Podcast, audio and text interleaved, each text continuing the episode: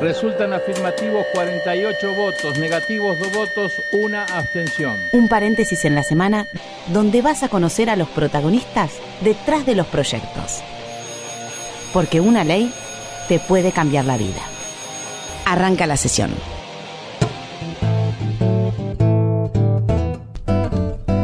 Hola, ¿cómo les va? Muy buen domingo. Espero que estén despertando por almorzando. ¿Cómo está usted, Florencia Ay, Corregido? bien. Bienvenidos a Cuarto Intermedio. Es verdad, bienvenido a Cuarto Intermedio, este programa donde te anticipamos cuáles van a ser tus próximos derechos. Y hoy los vamos, domingo. los vamos a sacar a pasear en este domingo. Vamos a darles.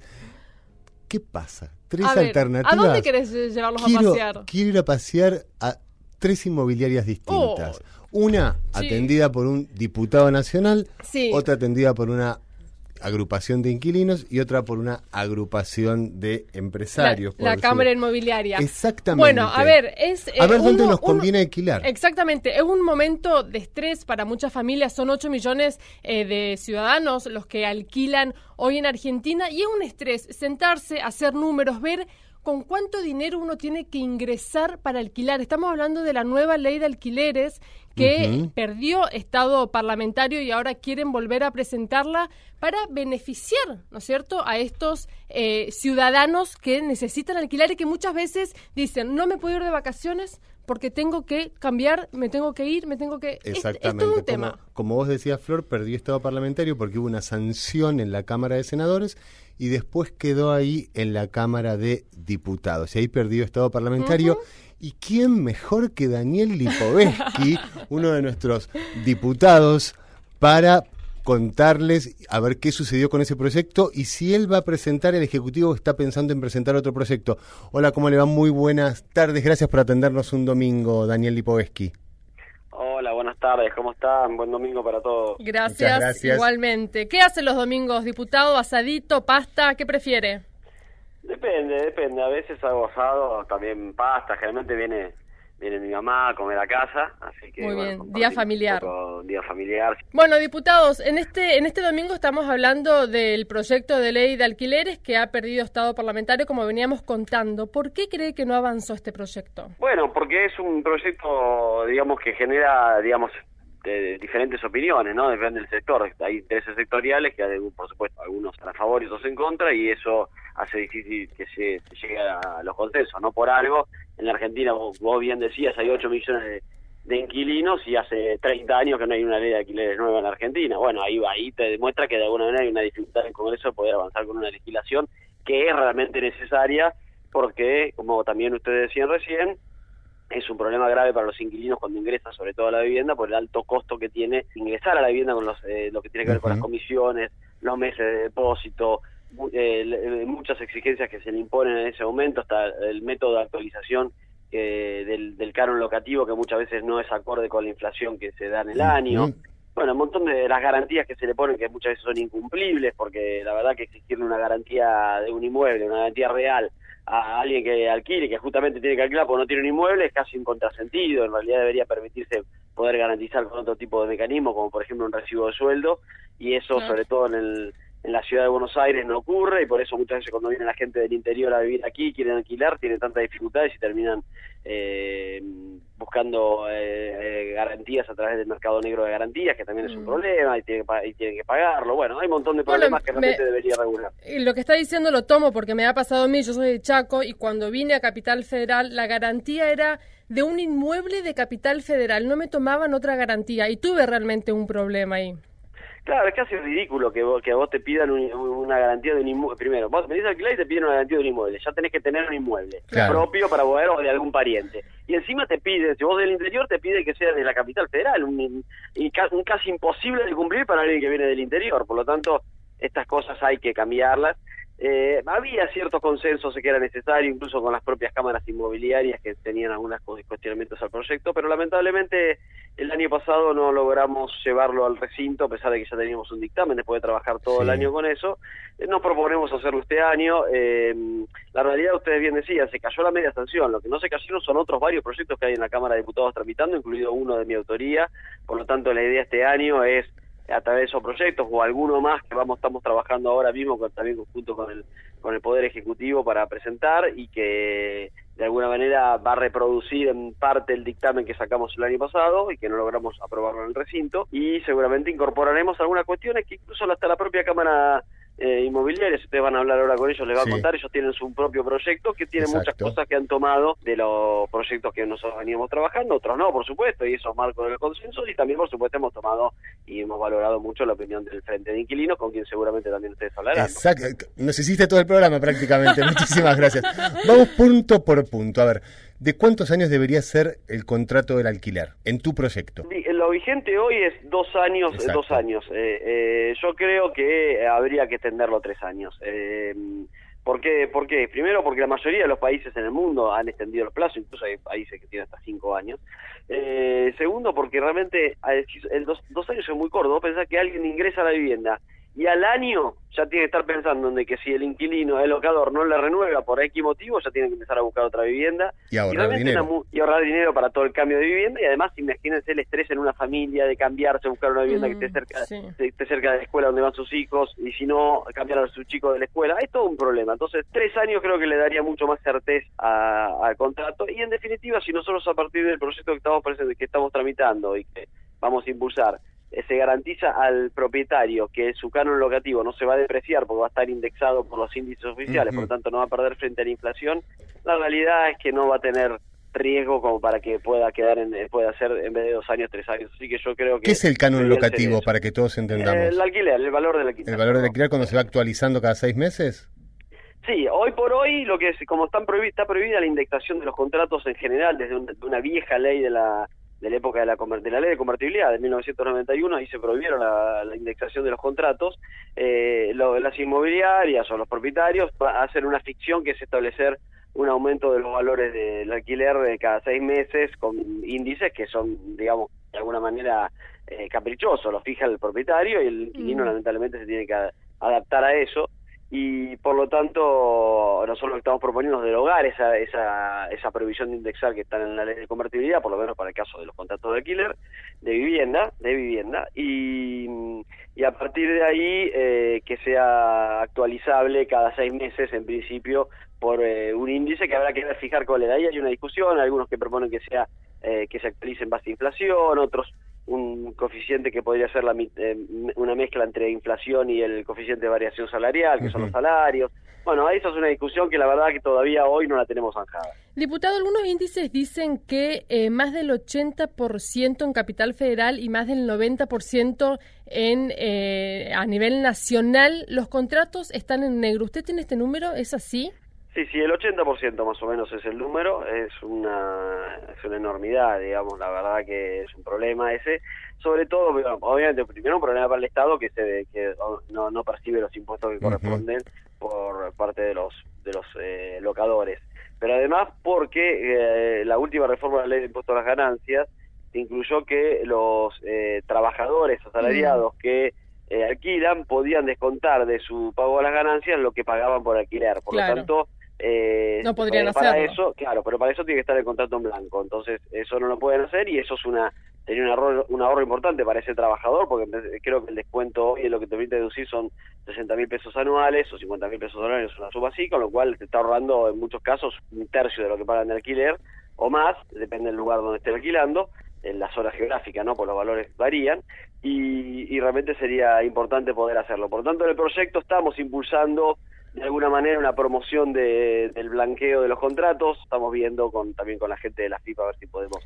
arribar a alguna propuesta superadora. Diputado, a lo largo de, esta charla usted ha dejado en claro que los argentinos necesitamos una nueva ley de, alquileros, de alquileres para todas aquellas personas, 8 millones de personas, volvemos a repetir, que alquilan en Argentina. Usted al principio de la charla habló de un sector que está en contra. me gustaría saber qué sector está en contra y cuáles son los argumentos para estar en contra. Bueno, lo que se opusieron el año pasado sobre todo fue el sector de, de las cámaras de inmobiliarias, pues en definitiva los propietarios no tienen una representación orgánica eh, y por lo tanto de alguna manera las cámaras inmobiliarias son las que lo representan.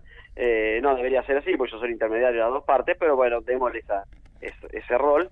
Y mm, se oponía sobre todo a lo que tenía que ver con la eh, reducción de las comisiones de, las de la inmobiliaria, que nosotros habíamos propuesto que en definitiva las pague el el propietario y no el inquilino, como está establecido en la Ciudad de Buenos Aires, en la ley de la Ciudad de Buenos Aires, y también lo está impulsando la, la gobernadora María Eugenia Vidal en la, en la provincia de Buenos Aires, lo dijo en la, apertura de las sesiones en la legislatura o el, primero de marzo, le pidió a los a los legisladores provinciales que, lo impulsen.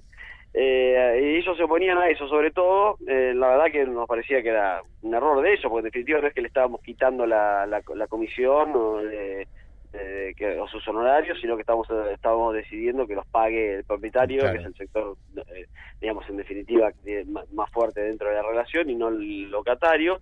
Pero bueno, en definitiva, eh, sobre todo se basaba en eso y en algún cuestionamiento de las garantías. Ahora el, eh, al tema de las garantías. Ahora en su proyecto que presentaron, el tema de las garantías han cambiado su posición y estarían apoyando la amplitud de, que haya otras garantías para otorgar y no solamente eh, inmuebles. Eh, pero bueno, el tema de las comisiones todavía están discutiendo, estamos discutiéndolo. Yo espero que ellos terminen entendiendo la Cámara Inmobiliaria que y creo que lo han entendido, por eso han presentado un proyecto de que es necesario que haya una ley. Después podremos discutir seguramente la ley, como siempre, va, va, que, eh, va a ser, tratar de llegar a un consenso y va a haber cosas que le van a gustar más y cosas que le van a gustar menos a cada uno de los sectores. Pero eso es eh, como ocurre con cualquier ley donde se busca tratar de consensuarla y recibir eh, aportes de los diferentes sectores y de los diferentes bloques parlamentarios también, ¿no? Por supuesto. Daniel, muchísimas gracias por estar en Cuarto Intermedio. Que te vaya muy bien con tu mamá.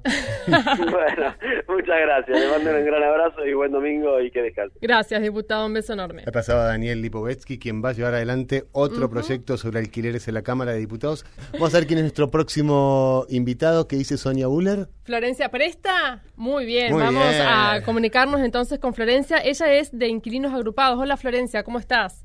Hola, ¿qué tal? ¿Cómo están? Muy bien. Bueno, hablando de esta ley de alquileres, nuevamente, eh, ¿crees que va a salir este año? Bueno, eh, sí, toda nuestra expectativa está puesta en que sí. Florencia, lo que te quiero preguntar yo es, por ejemplo, ¿cómo se hace, lo venimos hablando con Florencia recién, para que el 80% de los contratos es en negro? ¿Cómo se hace para que esto pase a ser en blanco, por ejemplo? Bueno, nuestra propuesta es que estos contratos estén registrados en AFIP este, eh, es una evasión enorme y, eh, por ejemplo, no, se puede aplicar esto de, la deducción de ganancias, que, los inquilinos que tienen la posibilidad de hacerlo a través de AFIP con factura no lo pueden realizar porque eh, los propietarios no, no facturan y además que es, una, es perjudicial, digamos, para los inquilinos que podrían deducir ese impuesto, es una evasión multimillonaria, porque realmente lo que nosotros eh, transferimos a los propietarios es el 50% de los ingresos de las familias inquilinas por hmm. mes, eh, lo cual es un caudal bastante importante De, dinero y eh, que esto no, no esté blanqueado es realmente es una evasión muy grande. Eh, pero bueno, eh, nosotros eh, queremos y estamos insistiendo y estamos trabajando para que este año avance el proyecto en, ambas cámaras porque perdió el estado parlamentario y tenemos que volver a empezar. y fundamentalmente lo, más importante en este contexto ya de, de crisis, podríamos decir, es que se regule el precio, porque hoy el principal problema es que no estamos pudiendo pagar los alquileres que muchas familias se tienen que que mudar a lugares más chicos o, a lugares más lejanos a sus trabajos. Eso te iba a preguntar, Florencia, perdóname, ¿quién pone el precio hoy de los alquileres? Bueno, es eh, una A ver, el precio no está regulado por ley.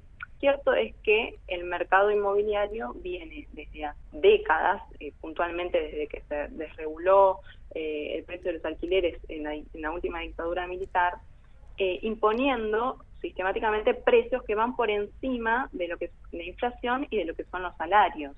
Claro. Eh, son los que siempre ganan. una en regulación en este aspecto, porque eh, esto se ha ido eh, haciendo cada vez más difícil de afrontar para las familias inquilinas, representando hoy, como te decía antes, la mitad de nuestros ingresos lo cual es privativo de la vivienda para muchas familias que hoy se tienen que volver a la casa de sus padres o que se tienen que ingeniar de alguna manera para, para no sé, mudándose más lejos, como te decía.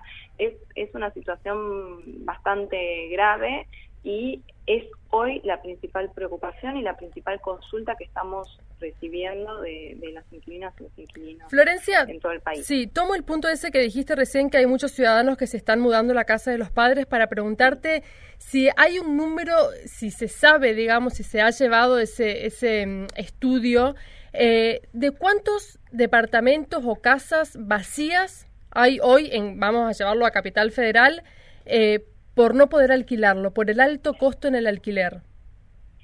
¿Se sabe eso?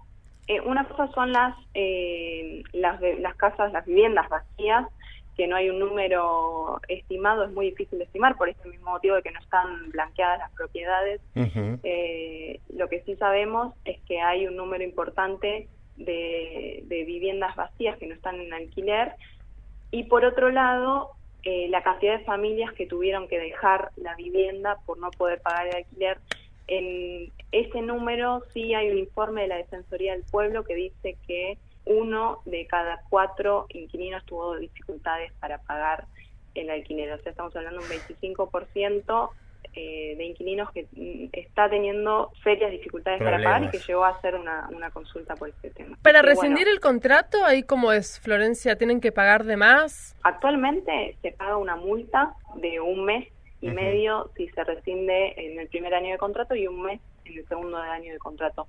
Esto se vería modificado en, nuestro proyecto de ley si es si no hubiera acuerdo eh, 60 entre 60 y 90 días antes de finalización del contrato.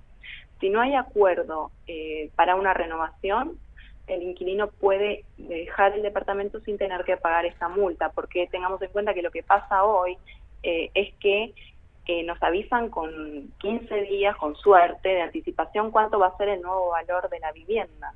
Nosotros no tenemos tiempo de, decidir mudarnos, terminamos aceptando esas condiciones o nos tenemos que mudar rápidamente, pero la verdad es que nos ponen en una situación eh, de aprieto y de apuro a las familias. Entonces, eh, con esta cláusula, digamos, con este artículo que, plantea eh, el acuerdo con 60 días de anticipación, eh, nosotros tendríamos un poco más de previsibilidad de qué va a pasar con nuestra vivienda y dónde vamos a vivir dentro de dos meses, básicamente.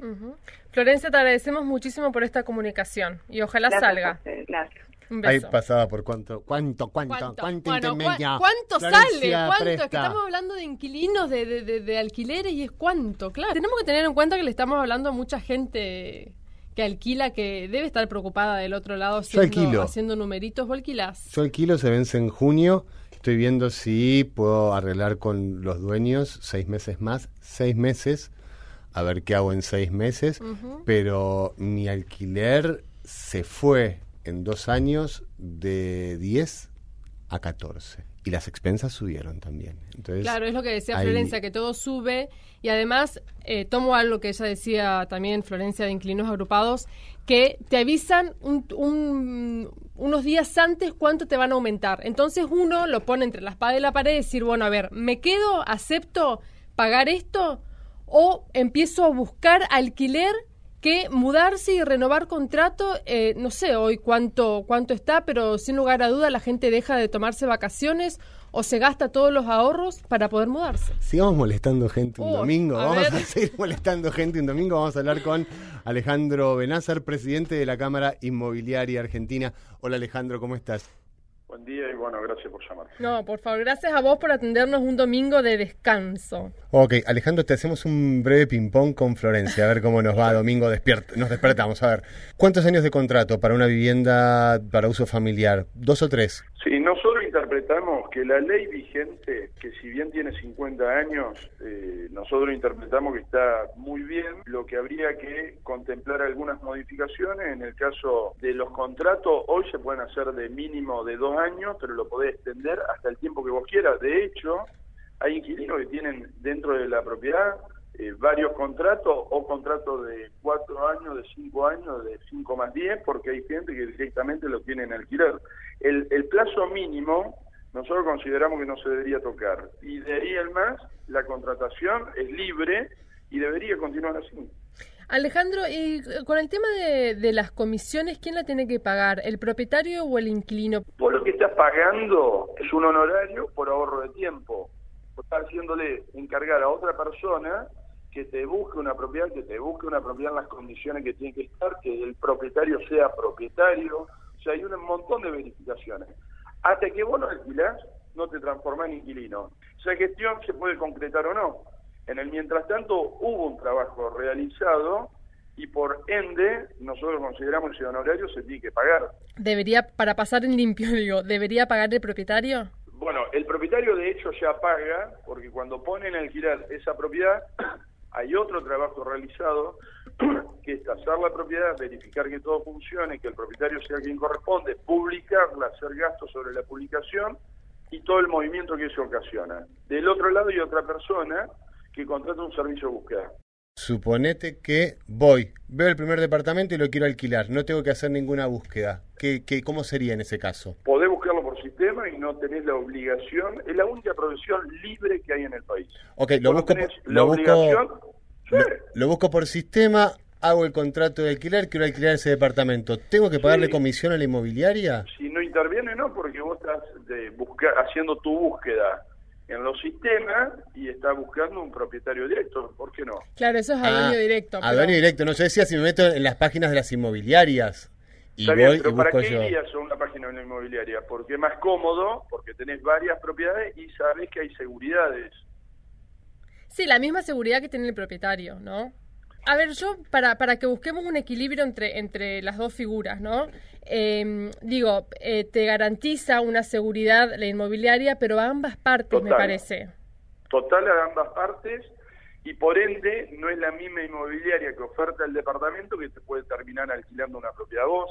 Vos podés alquiler, contratar un servicio a alguien de tu confianza, inmobiliario de tu confianza, vos estás eh, pagándole a esa persona para que esa persona se encargue por vos de ordenarte una propiedad y que esté todo en condiciones. Y del otro lado, el propietario puede contratar un profesional de su confianza también para hacer lo mismo. Alejandro, a ver, pasemos a otro punto. Ese ya quedó más que claro. Las garantías, por ejemplo. Es yo- que no hay ¿Qué? que evitar, no hay que evitar No. pagar por un trabajo a una persona. Eso no es correcto y en, en el sector inmobiliario más del 95% son unipersonales. ¿Quién debería pagarla? ¿El propietario o el inquilino? Esa es la es cuestión. que ahí está la figura del inquilino. Yo necesito que interpretemos qué es un inquilino cuando firma un contrato. Bueno, ¿qué es un inquilino?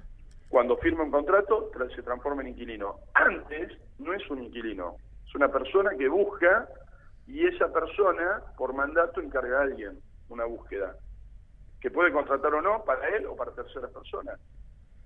Bárbaro. Ok, bueno, quedó quedó, claro, claro. quedó claro. Pasemos al siguiente, al siguiente punto que a mí me interesa mucho. Yo eh, lo dije hace un rato, soy de Chaco y cuando me vine a vivir a Capital Federal tuve un, un problema, digamos, en cuanto a la garantía, porque te piden una propiedad de Capital Federal sí o sí, y yo de acá no era, y si tendría propiedad, capaz me hubiese ido a vivir ahí. Em, ¿Cómo sería esta cuestión con el proyecto que ustedes plantean?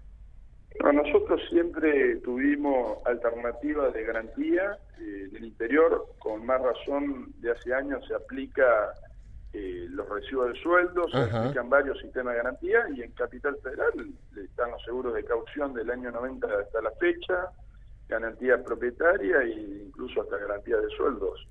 El sueldo tiene que ser un sueldo importante, tiene que ser, eh, o sea, tiene que tener estabilidad laboral. Tiene que tener estabilidad laboral y tiene que ser garante de, de lo que está alquilando la persona que se va a transformar en inquilino y tiene que estar, ser suficiente como para que garantice el pago locativo y el cuidado de la propiedad. Ok, Alejandro, y en cuanto a la actualización semestral del alquiler, ¿por qué índice, qué, qué- qué índice proponen ustedes para su proyecto? El proyecto de los colegios están proponiendo una cuestión de salarios Ajá. e índice del, del, del consumidor, un mix entre salario y consumidor.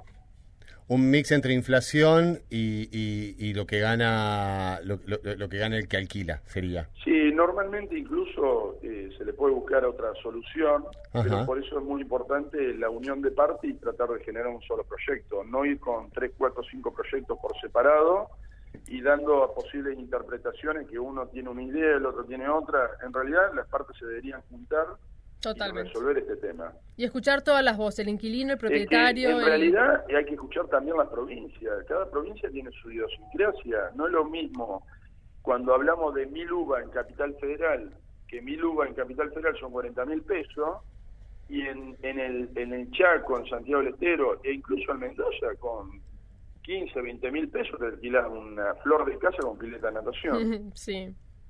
O sea, eh, eh, no se puede dejar de atender a las provincias, no se puede dejar de atender a los colegios profesionales en cada lugar, a los propietarios, a los inquilinos, cada uno tiene su idiosincrasia. No es lo mismo que ocurre en, un pueblo que lo que ocurre en una capital. En un pueblo es más ameno el trato. Un buen inquilino se lo cuida. O sea que, y el inquilino que es bueno y tiene un buen propietario, también entre los dos se, se van llevando de la mano y por eso hay contratos de 10, 15 años en el interior del país que son inquilinos y que mantienen el mismo el mismo el mismo cliente durante años. Sí, sí, totalmente de acuerdo. La problemática son en las grandes ciudades como Capital Federal, Córdoba, que también tienen universidades y demás. Así es. Alejandro, muchísimas gracias por estar en Cuarto Intermedio. Que tengas un buen domingo. Gracias a ustedes y bueno, lo que eh, sería muy bueno es generar una una, una mesa real de trabajo y una unificación de proyectos. Sí, gracias. Chao, Alejandro, un beso enorme. Bueno, Bueno, bueno, bueno. no, es que ya, ya se nos termina, se nos termina, nos sacan del aire. Todos deberíamos ceder un poco, ¿no? Sí, sí, Qué sí, hay, hay que, hay que ceder. Igual, ¿quién te despierta como más adhesión? No, yo siempre voy a estar del lado de- del inquilino. Ok, no sé. Siempre, siempre voy a estar del lado del ciudadano que le cuesta pagar un alquiler, eh, porque si alquilas porque no tiene una propiedad, es el, el más vulnerable en este sentido, creo yo, es una opinión eh, humilde desde este lugar. Cuarto Intermedio, un programa escuchado por los inquilinos del país. Bueno, Bueno. inquilinos amigos, les deseamos un muy feliz domingo. Salgan a pasear, salgan a pasear este marzo, Busquen departamento. el mes de la mujer. Saludo a todas las mujeres. Saludo a todas las mujeres. Los queremos un montón. Gracias por estar eh, como cada domingo del otro lado. Nos encanta poder hablar con ustedes y tener esta comunicación tan fluida. Mándales besos. Beso, beso enorme. Chao. Los y las que hacemos cuarto intermedio somos. En la conducción, Florencia Corregido y Mariano Castro. Producción, Sonia Buller y Paula Rojo. Colaboración periodística, Julia Placeres. Edición, Lino Leguiza. Voces artísticas, Paula Rojo y Julia Placeres. Este programa fue producido por el Senado de la Nación desde la Biblioteca del Congreso de la Nación.